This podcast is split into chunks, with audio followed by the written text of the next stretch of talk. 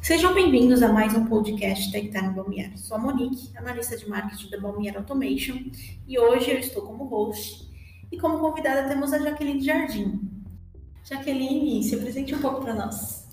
Olá, eu sou a Jaqueline, trabalho na Balmier há mais ou menos seis anos, vim do departamento de vendas e hoje atuo no departamento de EAV da Balmier Automation. Certo. Hoje a gente vai falar um pouco de preconceitos e alguns mitos e verdades que cercam sobre automação industrial. É, a gente sempre ouve falar de algumas coisas e a gente vai tentar desmistificar. É, Para começar, falando sobre automação industrial, é, muitos dizem ou acreditam que não se aplicam para pequenas empresas. Isso é verdade ou isso é um mito? É, eu vejo que automatizar processo como um todo né, é um passo para o futuro da humanidade, independente de ser uma pequena, uma média ou uma grande empresa. Veja bem, hoje até as nossas casas estão sendo automatizadas com sistemas de identificação de voz para realizar comandos, fechaduras biométricas, sistemas de monitoramento. Então, por que, que isso não se aplicaria a uma empresa de pequeno porte? Ainda mais vinculado aos processos, né? Por que, o processo de uma empresa de pequeno porte não seria monitorado? A questão aqui é que os recursos que vão ser utilizados no processo, para que o processo seja automatizado, né, é, eles vão ser diferenciados e eles vão ser os mais variados possíveis. Certo. E também a gente fala dessa questão de avanço tecnológico, né? é, alguns acreditam que vai acarretar no desemprego para a minoria. O que, que você tem a dizer sobre isso? É, na verdade, eu acredito que o avanço da tecnologia ele vai acarretar no profissionalismo da minoria é, ainda, visto que ainda vai ser necessário pessoas que entendam do processo, entendam sobre como fazer automação, como que funcionam os recursos. É claro que é um ponto de vista muito polêmico, pois a gente tem muitas pessoas que são seniors na, na indústria, que por suas vezes podem ter receio, mas a gente lembra que a automação é algo para ser feito de forma gradual. E eu tenho certeza que cada um vai achar um espaço para trabalhar na indústria.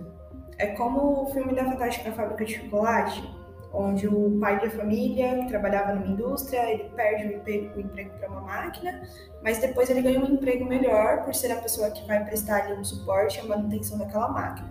Ou seja, a gente pode sim ter profissões ameaçadas pelo avanço da tecnologia, mas certamente haverão novas opções de trabalho com esse avanço. Certo.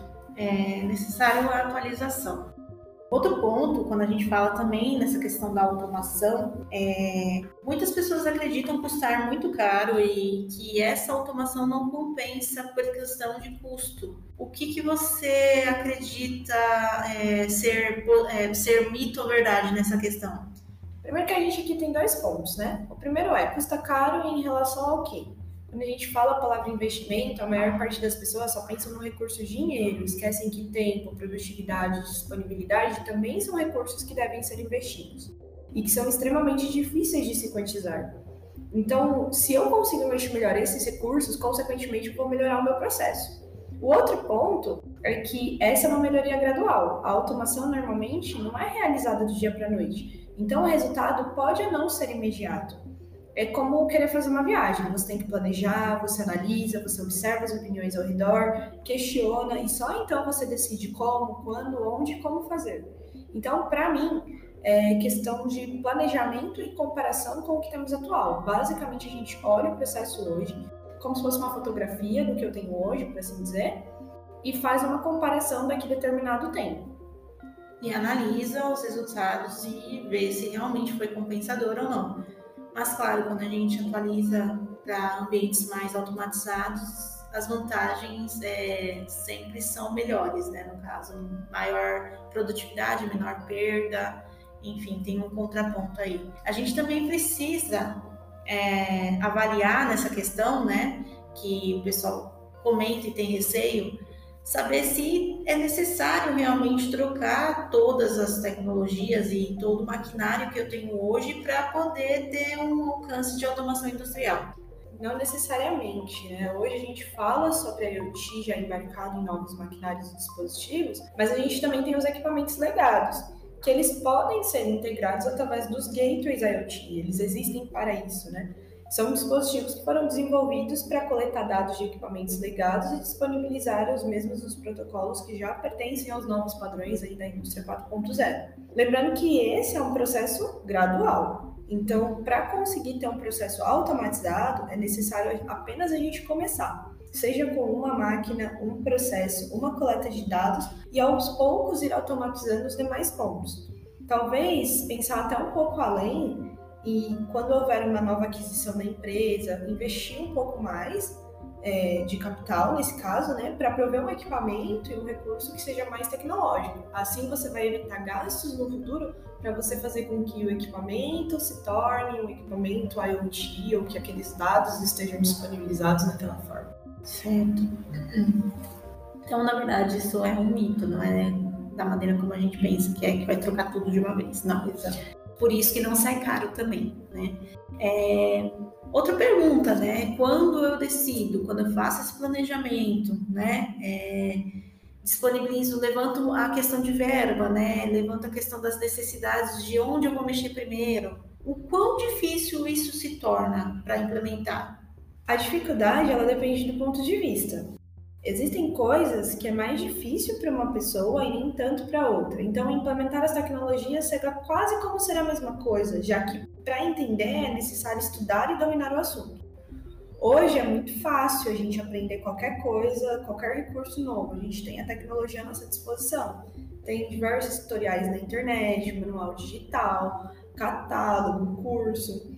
Então, na minha visão, para entender de determinado assunto, você vai ter que ter tempo e dedicação para estudar e compreender, né? Ou você precisa conhecer quem que são os especialistas e já que já já conhecem, que já dedicaram esse tempo para estudo e estar disposto a investir numa consultoria ou uma prestação de serviços para tornar que para tornar o processo de automação mais fácil.